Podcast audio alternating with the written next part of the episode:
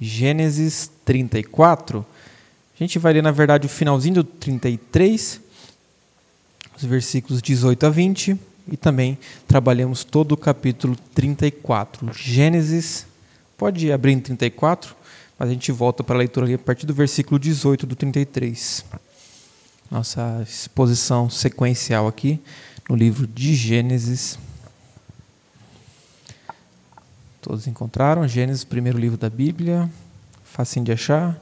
Só ir passando que a gente chega. Gênesis, capítulo. Pega o 33, a partir do versículo 18. E vamos ler todo o capítulo de uma vez e a gente volta a comentar. Ora, 18, 33. Voltando de Padã Arã, chegou Jacó, são e salvo, à cidade de Siquém, que está na terra de Canaã, e armou a sua tenda junto da cidade. À parte do campo, onde armara a sua tenda, ele a comprou dos filhos de Amor, pai de Siquém, por cem peças de dinheiro. E levantou ali um altar e lhe chamou Deus, o Deus de Israel.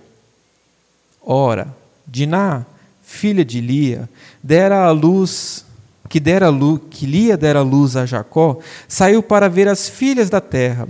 Viu a Siquém, filho do Eveu Amor, que era príncipe daquela terra, e tomando-a, possuiu e assim a humilhou. Sua alma se apegou a Diná, filha de Jacó, e amou a jovem, e falou-lhe ao coração. Então disse Siquém a Amor, seu pai: Consegue-me esta jovem para esposa. Quando soube Jacó que Diná, sua filha, fora violada por Siquém, estavam os seus filhos no campo com o gado. Calou-se, pois, até que voltassem. E saiu Amor, pai de Siquém, para falar com Jacó. Vindo os filhos de Jacó do campo, e ouvindo o que acontecera, indignaram-se e muito se iraram, pois Siquém praticaram um desatino em Israel, violentando a filha de Jacó, o que não se devia fazer. Disse-lhe Amor: a alma de meu filho Siquém está enamorada fortemente de vossa filha. Peço-vos que lhe deis por esposa. Aparentai-vos conosco, dai-nos as vossas filhas e tomai as nossas. Habitareis conosco, a terra estará ao vosso dispor, habitai e negociai nela, e nela tende possessões. E o próprio Siquém disse ao pai e aos irmãos de Diná: Achei a mercê diante de vós e vos darei o que determinardes. Majorai de muito o dote de casamento e as dádivas, e darei o que me pedirdes. Dai-me, porém, a jovem por esposa. Então os filhos de Jacó, por causa de lhes haver Siquém violado a irmã Diná, responderam com dolo a Siquém a seu pai Amor, e lhe disseram: não podemos fazer isso, dar-nos dar nossa irmã a um homem incircunciso, porque isso nos seria ignomínia. Sob uma única condição permitiremos que vos torneis como nós, circuncidando-se todo macho entre vós. Então vos daremos nossas filhas, tomaremos para nós as vossas as vossas, habitaremos convosco e seremos um só povo. Se porém não nos ouvirdes e não vos circuncidardes, Tomaremos a nossa filha e nos retiraremos embora. Tais palavras agradaram a Amor e a Siquém, seu filho. Não tardou o jovem em fazer isso, porque amava a filha de Jacó e era o mais honrado de todos, de toda a casa de seu pai. Vieram, pois, Amor e Siquém, seu filho, à porta da cidade e falaram aos homens da cidade. Estes homens são pacíficos para conosco, portanto, habitem na terra e negociem nela. A terra é bastante espaçosa para contê-los. Recebamos por mulheres as suas filhas e demonstremos-lhes também as nossas. Demos-lhes também as nossas. Somente, porém, consentirão os homens em habitar conosco, tornando-nos um só povo, se todo macho entre nós se circuncidar, como eles são circuncidados. O seu gado, as suas possessões e todos os seus animais não serão nossos. Consintamos, pois, com eles e habitarão conosco. E deram ouvidos a Amor e a Siquém, seu filho, todos os que saíam da porta da cidade. E todo homem foi circuncidado, todos os que saíam pela porta da sua cidade. Ao terceiro dia, quando os homens sentiam mais forte a dor, dois filhos de Jacó, Simeão e Levi, irmãos de Diná, tomaram cada um a sua espada, entraram inesperadamente na cidade e mataram os homens todos. Passaram também ao fio da espada a Amor e a seu filho Siquém, tomaram a Diná da casa de Siquém e saíram. Sobrevieram os filhos de Jacó aos mortos e saquearam a cidade, porque a sua irmã foram violada. Levaram deles os rebanhos, os bois, os jumentos e o que havia na cidade e no campo, todos os seus bens e todos os seus meninos e as suas mulheres levaram cativos e pilharam tudo o que havia nas casas. Então disse Jacó a Simeão e a Levi: Vós me afligistes e me fizestes odioso entre os moradores desta terra, entre os cananeus e os fariseus, sendo nós pouca gente, reunir-se-ão contra nós, contra mim, e serei destruído, eu e a minha casa. Responderam: Abusaria ele de nossa irmã como se fosse prostituta? Oremos. Pai, graças te damos porque a tua palavra, elas são as belas palavras de vida que nós temos, ó Deus. Não temos outro lugar para ir, para sermos orientados, senão pela tua palavra, Pai, senão diante do Senhor que fala na palavra pelo Espírito. E que assim, Deus, o Senhor que a inspirou por meio do Espírito, neste momento ilumine os nossos olhos, o nosso coração, para que recebamos essa palavra para que aquilo que cada um de nós necessita nesta noite seja dado por Ti por meio dessa porção das Escrituras. E assim, ó Pai, nos transforme, nos ajude a sermos mais como Cristo. Nós oramos em nome de Jesus. Amém. Irmãos, a história de Jacó, pelo menos a sua sua parte né, da história, depois a dos filhos seguirão, está chegando ao fim e nós vimos alguns fatos interessantes nos últimos, nos últimos domingos a respeito de Jacó. Lembrem-se que ele fugiu de casa, foi para casa do seu tio Labão atrás de uma esposa, porque Isaac e Rebeca não queriam que Jacó se casasse com uma daquelas mulheres cananitas de onde eles habitavam. Então ele vai para longe, na parentela dele, buscar uma esposa para si, e lá ele fica 20 anos trabalhando para o seu tio, 14 pelas esposas, né, sete anos por cada uma, e mais seis construindo ali é, os seus bens, aquilo que ele teria para dar para os seus filhos. Então, são 20 anos ele sendo moldado, enganado por seu tio, maltratado, e ele está voltando para casa depois desses 20 anos. Quem que ele encontra no caminho? O primeiro encontro dele é com Deus. Toda a família passa à frente, ele e os seus bens, seus filhos. E ele fica só e encontra Deus lá no Val de Jaboque, como o capítulo 32 mostra. Aquele encontro em que ele luta com Deus a noite inteira e Deus toca na sua coxa, o fere, e a partir daquele momento ele é um novo homem. Ele não é mais o Jacó enganador, mas ele é Israel. Ainda assim, um pouco, um pouco Jacó, mas muito dele foi transformado e ele se tornou ali um novo ser. Ali a gente vê a transformação de Jacó para Israel, aquele por quem Deus luta, aquele que lutou com Deus. Na sequência, ele também tem outro embate com seu irmão. Passada ali aquela noite que ele passa lutando com Deus, sai manquejando. Quem vem ao seu encontro? Seu irmão Esaú, com mais 400 homens de guerra. E Esaú fez a sua vida, conquistou os seus bens por meio da espada. Ele se tornou rico, próspero, por causa da sua espada, na sua luta. E ali, retornando, ele encontra Jacó. Jacó fica com medo, dá os presentes, mas Deus restaura o relacionamento de Jacó com seu irmão. Vejam, Jacó sobrevive a dois desses momentos difíceis de sua vida, mas agora ele é, parece que a gente, a gente espera normalmente depois dessas histórias um final feliz, mas nem sempre é assim. Eu não sei se os irmãos já assistiram aquele filme Procura-se um Amigo para o Fim do Mundo. E é, o mundo vai acabar e o pessoal é, tem um, um, personagem que ele procura um fim, um amigo para o fim do mundo e ele encontra ali e aí a gente fica na expectativa do filme. Se você vai assistir, saiba, o mundo vai acabar. A gente fica esperando, não, vai que o mundo não acaba, vai que tem uma esperança E não tem esperança nenhuma naquele filme. E a gente fica aqui na história de Jacó falando assim: agora vai viver feliz para sempre, agora está tudo certo.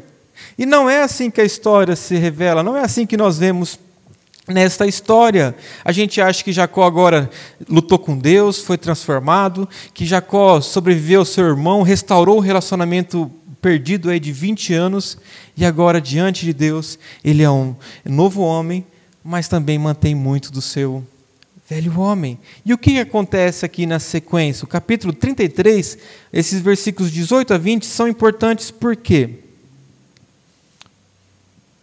Porque eles nos traçam as consequências. Se você ler rapidamente, você não vai perceber o que está acontecendo aqui.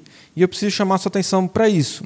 Então, só o tema de hoje, a proposição, a rota da destruição. Pais e filhos em uma religião vazia e destrutiva a rota da destruição. Pais e filhos em uma religião vazia e destrutiva. E o que, que nós encontramos então nesses versículos 18 a 20? Qual que é o problema do que acontece nestes versículos em Jacó? Voltando então desse encontro com o seu irmão, chega a Siquém, se estabelece na terra de Canaã, arma sua tenda. Qual que é o problema de tudo isso? O problema é o que Jacó tinha prometido para Deus. Se você voltar um pouco na sua Bíblia, lá para o capítulo 28, se você fizer comigo isso, capítulo 28 de Gênesis. Capítulo 28 de Gênesis, a partir do versículo 20, quando Jacó está fugindo ali do seu irmão, lembrem-se, 20 anos antes, fugindo do seu irmão, indo lá para a terra do seu tio. Lá no Gênesis 20, depois que ele encontra com Deus, vê lá os anjos subindo e descendo, e reconhece a presença de Deus, o que, que Jacó diz? Que ele acordou, e o texto fala: Fez também Jacó um voto, dizendo: Se Deus for comigo e me guardar nesta jornada que empreendo, e me der pão para comer e roupa que me vista, de maneira que eu volte em paz para a casa de meu pai, então o Senhor será o meu Deus. E a pedra que erigi por coluna, ali naquele lugar, em Betel, será a casa de Deus. E tudo quanto me conceder, de certamente eu te darei dízimo que, que Jacó está prometendo naquele encontro? Olha, Deus, porque Deus, se você olhar um pouquinho antes ainda, Deus promete que seria com Jacó, que o guardaria, que daria uma esposa, que daria bens, e que seria com ele, seria o seu Deus. E Jacó acorda, fica fascinado, ele, é, constrói um altar é, e ali faz uma oração a Deus, consagra a Deus e fala: se Deus me guardar e eu conseguir voltar, eu vou cumprir o meu voto e vou voltar aqui adorar a Deus, aqui em Betel, na casa de Deus. Mas o que, que Jacó faz? Em vez de ir lá para Betel, o que, que ele faz? Ah, acho que Deus entende, né? Veja que ele, ele faz uma coisa boa. Veja, irmãos, Jacó não está aqui de todo mal. Veja o que ele faz. Ele fica em Siquém, arma sua tenda, é, compra ali uma terra. Veja que ele age muito parecido com Abraão, que arma sua tenda, compra um campo, é, constrói um altar, faz um poço, e ali o 20 diz: ali levantou um altar e lhe chamou Deus, o Deus de Israel. Ele fez algo justo, um rito, né, um momento bonito ali. Mas o que, que qual que é o erro? É justamente isso, que você tem que voltar um pouquinho, lembrando a história toda de Jacó, de que Jacó não cumpriu o seu voto. O que, que Jacó pensou? Não, pastor, não, ele chega o pastor dele, né, se ele tivesse. Não, pastor, ó, eu falei aquilo, mas Deus entende. Eu estou fazendo aqui o meu melhor. É o que eu posso fazer aqui, ó, ao invés de voltar, eu vou construir aqui. Deus entende, Deus é bom, Deus é justo, Deus é amoroso. Ele vai entender que o, que o voto que eu fiz lá foi no impulso, agora eu quero ficar aqui mesmo. Está confortável, está fácil aqui. E Jacó acha que poderia simplesmente, por meio de um altar, num outro lugar, não que Deus estabelecera, pagar o seu voto. E, na verdade, Jacó ali está desobedecendo por meio deste voto não pago. Veja que isso se parece o que a gente faz às vezes. Às vezes você pode falar assim: não, pastor, a gente faz isso de errado, mas eu dou o dízimo, pastor.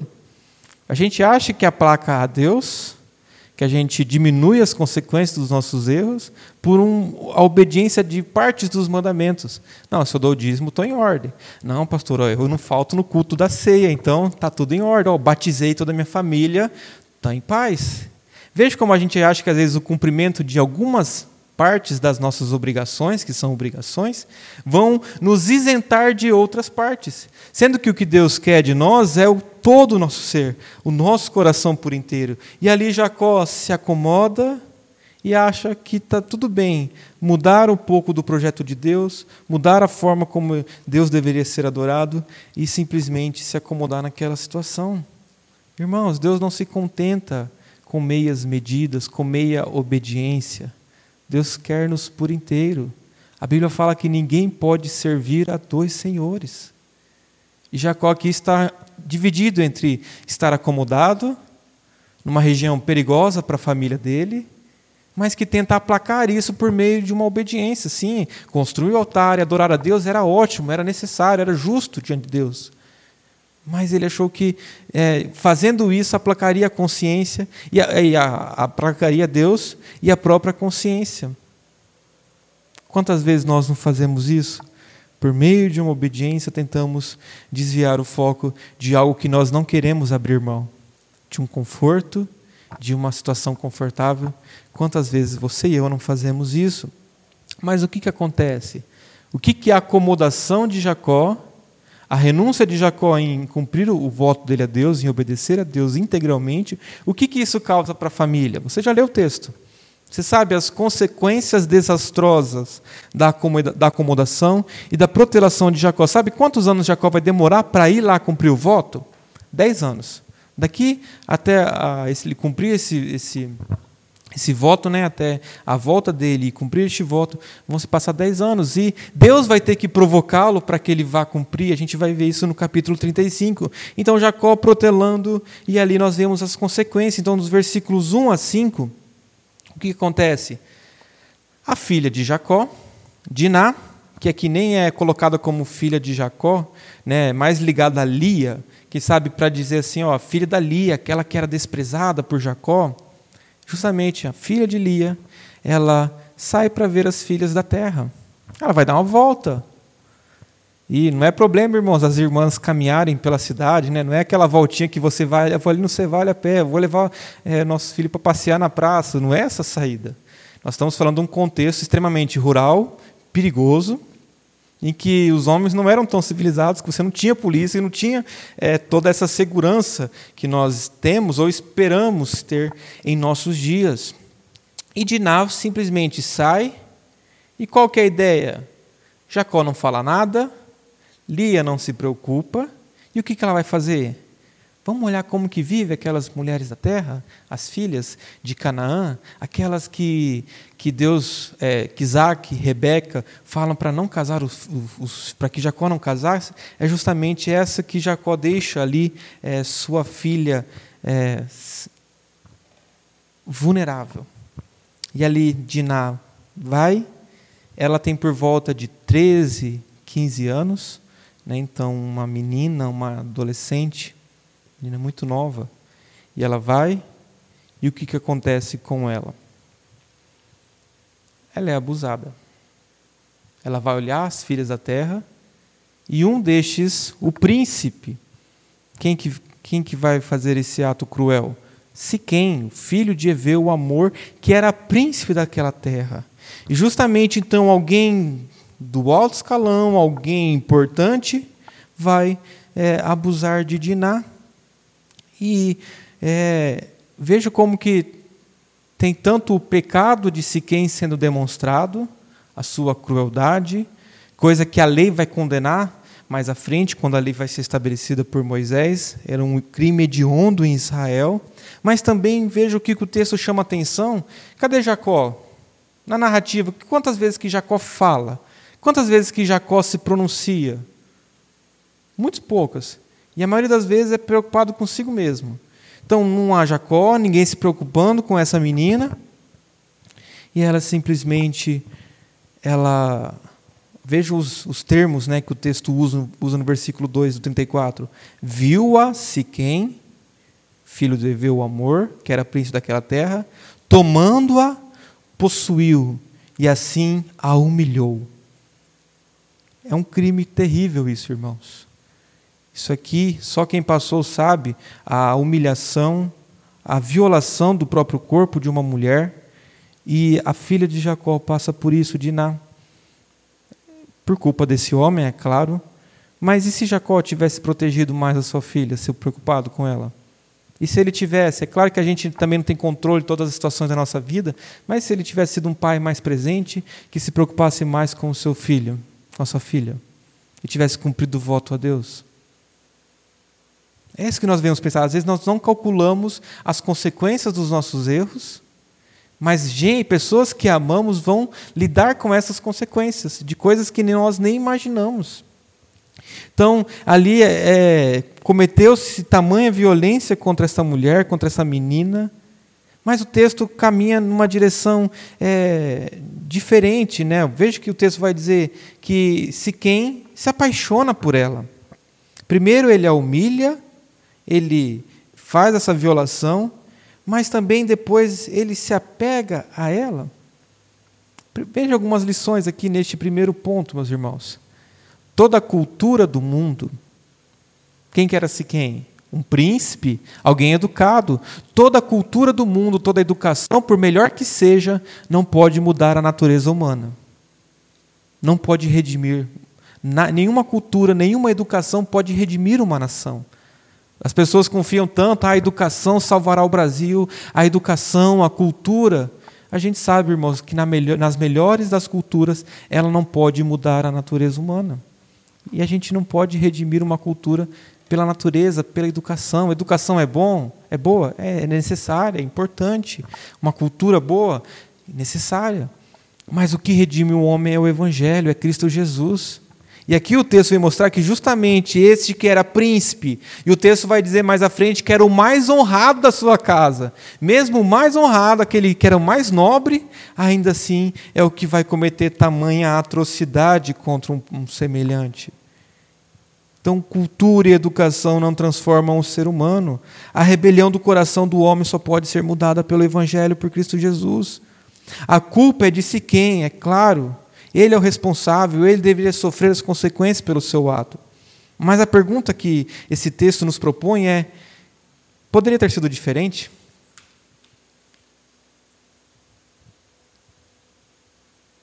Jacó vai ter que lidar com isso. E Diná também, por causa da sua desobediência. Mas veja que o texto avança depois de narrar este evento. O texto também diz que ele vai falar com Jacó. Eles fazem esse ato, né, tomam ali, fazem isso, mas o texto segue. E o que, que o, o pai, o que, que acontece? O pai de Siquém, a partir do versículo 6, o pai de Siquém vai atrás falar com Jacó. Saiu, versículo 6, saiu o amor, pai de Siquém, para falar com Jacó. Vindo os filhos do campo e ouvindo o que acontecera, indignaram-se, e muitos se iraram, pois Siquém praticaram um desatino em Israel, violentando a filha de Jacó, o que não se devia fazer. Então vejam que Jacó, quando sabe de tudo isso, o que, que ele faz? Versículo 5 diz: Quando soube Jacó que sua filha fora violada, estando os filhos no campo, calou-se, até que voltassem os seus filhos. Qual que, qual que é a reação de Jacó? Indiferença? Ah, acontece. Jacó. Porque os filhos, o texto fala que nós lemos, muitos se indignaram e se iraram por tamanha maldade que haviam feito. Mas Jacó se cala, esperando os filhos chegarem. E nem Jacó vai falar com os pais, com o pai, com o filho, se quem, para buscar uma solução, resolver aquela pendência. Ele simplesmente espera que eles venham falar com Jacó.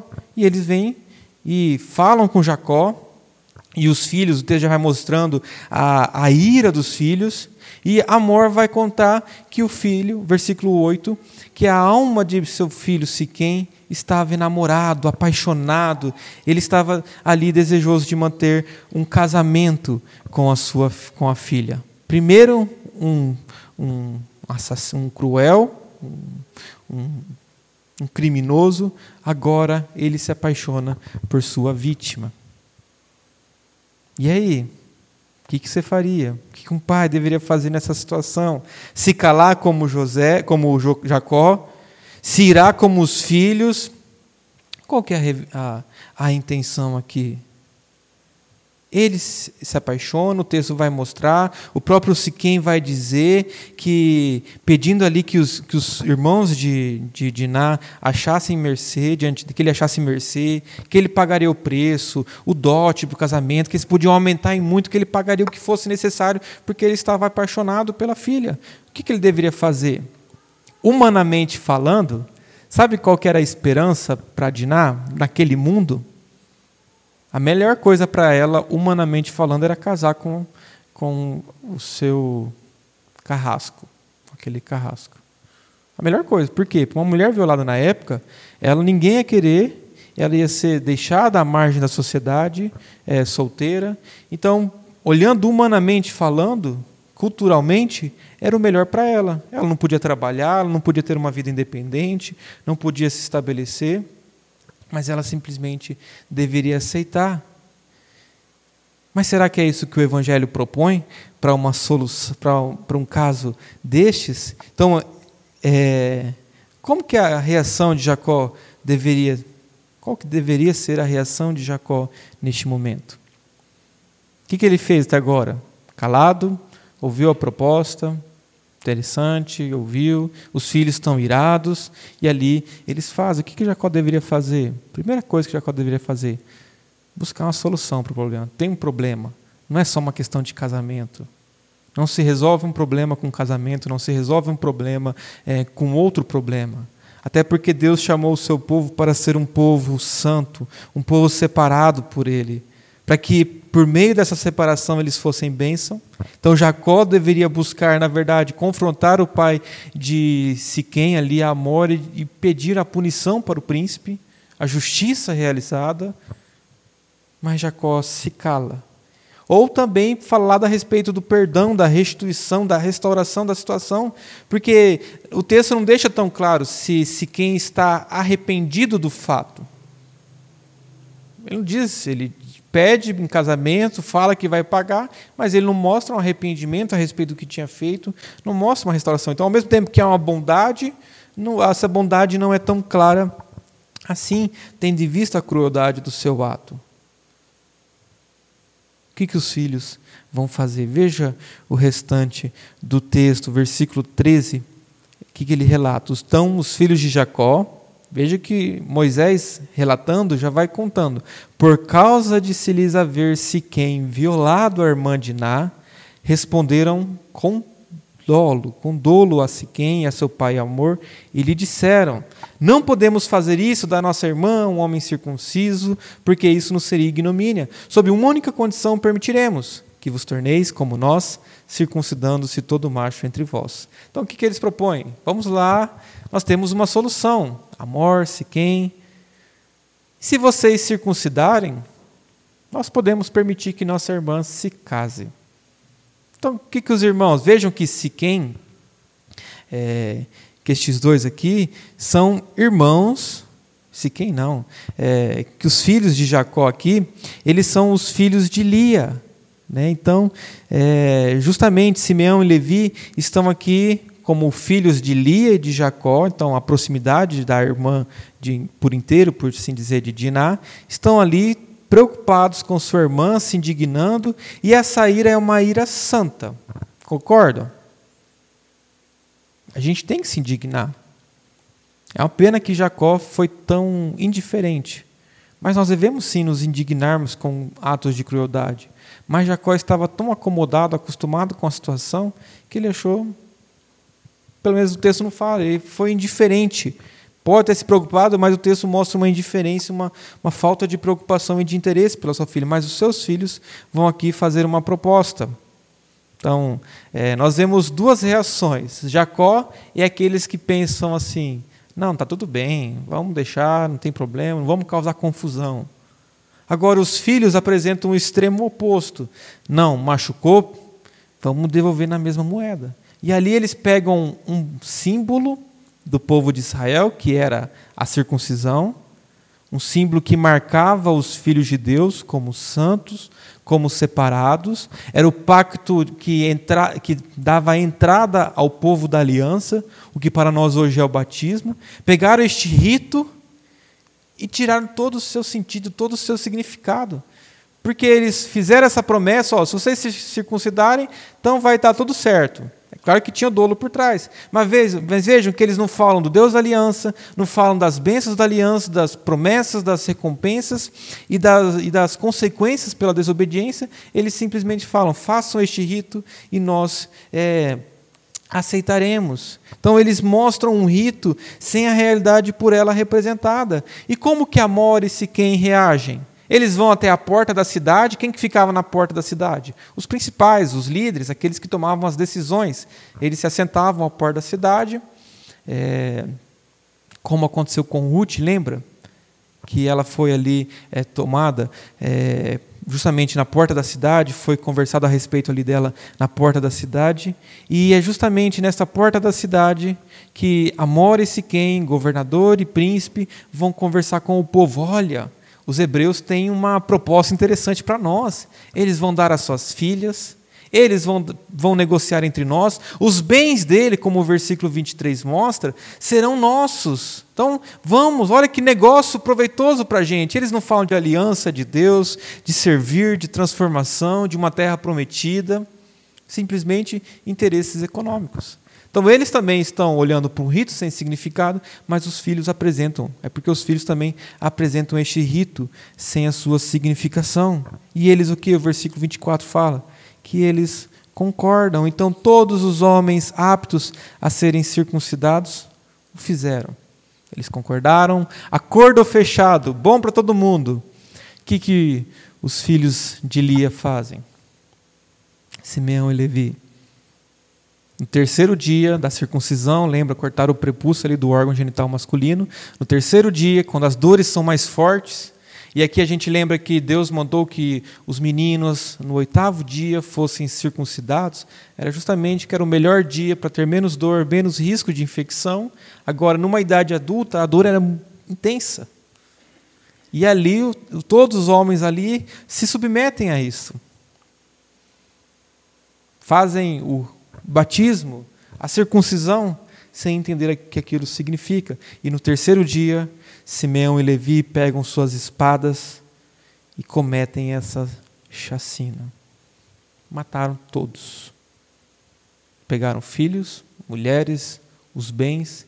E o texto é interessante que ele fala que Simeão e Levi matam, mas que os irmãos, olhando, não se incomodando com a maldade, vão lá e pegam os bens deles, então auxiliam vão também auxiliar, mesmo que parece que eles não participem deste primeiro momento. Então, os homens doentes, fracos e, e frágeis ali são mortos por Simeão e Levi. E aí? Resolveu o problema? Diná agora está tranquila, agora Diná não tem nenhum trauma, vai ficar bem. Um pecado não conserta outro pecado. Essa é a lógica da vida, irmãos. Um pecado nunca vai consertar outros pecados cometidos. Buscar vingança, assassinar alguém que matou o ente querido, não vai trazer a, a satisfação, não vai trazer essa libertação que você tanto espera. Então eles vão e fazem justiça pelas mãos próprias. Vejam os dois extremos: um Jacó omisso, que não se ira com o pecado, que não sente a dor da sua filha, e não faz nada, que como muitas pessoas hoje fazem, são indiferentes aos erros, aos pecados dos outros, inertes. Mas também os filhos de Jacó que representam aqueles que buscam justiça pelas próprias mãos, aqueles que querem, acham que podem consertar pecando e fazendo com suas próprias mãos é, consertar o, os erros dos outros e assim pecam e se tornam tão, pior, tão pecadores ou piores do que aqueles que lhe feriram.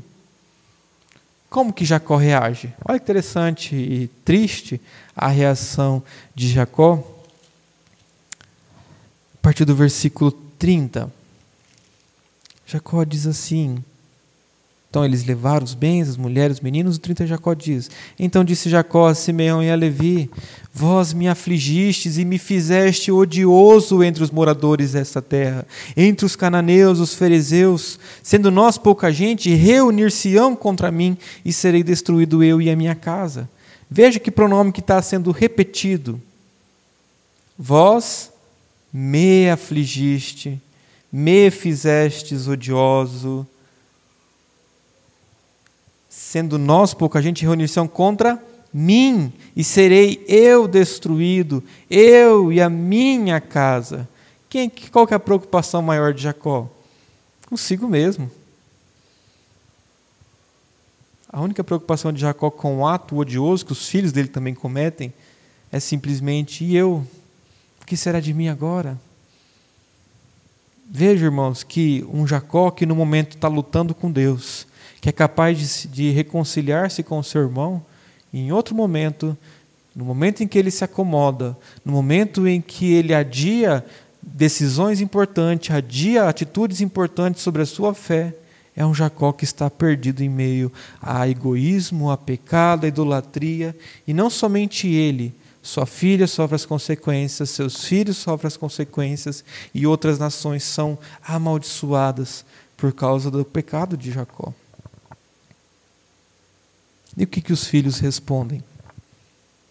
Abusaria ele, 31, de nossa irmã como se fosse prostituta?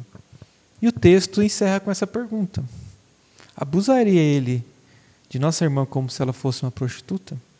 Jacó não responde. E aí? Jacó estava certo em ficar parado, quieto, inerte? Ou é, os irmãos estavam certos em fazer justiça pelas próprias mãos? O que é esse texto, irmãos? Qual que é o propósito deste texto? O que ele tem a nos ensinar? Primeira lição: nós não podemos nos acomodar neste mundo.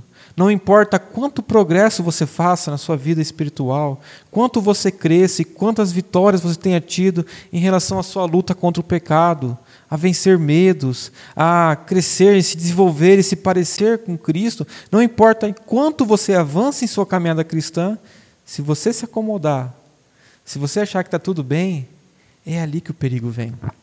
É ali que as circunstâncias é, desastrosas podem acontecer. Quando nós esquecemos de nosso status de peregrinos neste mundo. Quando nós achamos que nós somos do mundo. Jacó não era do mundo, ele não poderia se acomodar. Ele deveria ir adorar a Deus, cumprir os seus votos, ensinar a sua família na aliança. E a verdade é que os filhos aprenderam com Jacó. Eles se tornaram tão ou piores enganadores do que Jacó, o enganador mor. Eles vão enganar o povo. Eles aprenderam com o pai. Então veja, irmãos, as consequências das nossas atitudes, aqueles que já têm filhos as consequências das nossas atitudes, ou você que é casado, você que tem é, alguém próximo a você para influenciar as atitudes de uma pessoa sobre o seu lar. E nós não defendemos aqui maldição hereditária. Isso não existe na Bíblia. O que existe é consequências de pecados. E pela graça de Deus, Ele filtra essas consequências, Ele não deixa que nós recebamos todas as consequências, mas tem coisas que nós não controlamos e nós sofreremos culpa de pecado de outros, culpa dos nossos pecados, e outros sofrerão porque nós pecamos. Pecados não podem ser controlados. Segundo, a cultura não redime o mundo, irmãos. Eu sei que a gente tem esperança no Brasil e fica aquela esperança que vai mudar, vai melhorar, ou o ex-presidente, ou o outro, ou o governador, ou o prefeito. Não, agora vai, não, daqui quatro anos vai. E a gente fica com a esperança de que, é, com a educação, o mundo vai ser melhor. Se a saúde melhorar, então nós teremos mais tranquilidade. Se a economia estiver bem, nós vamos estar salvos.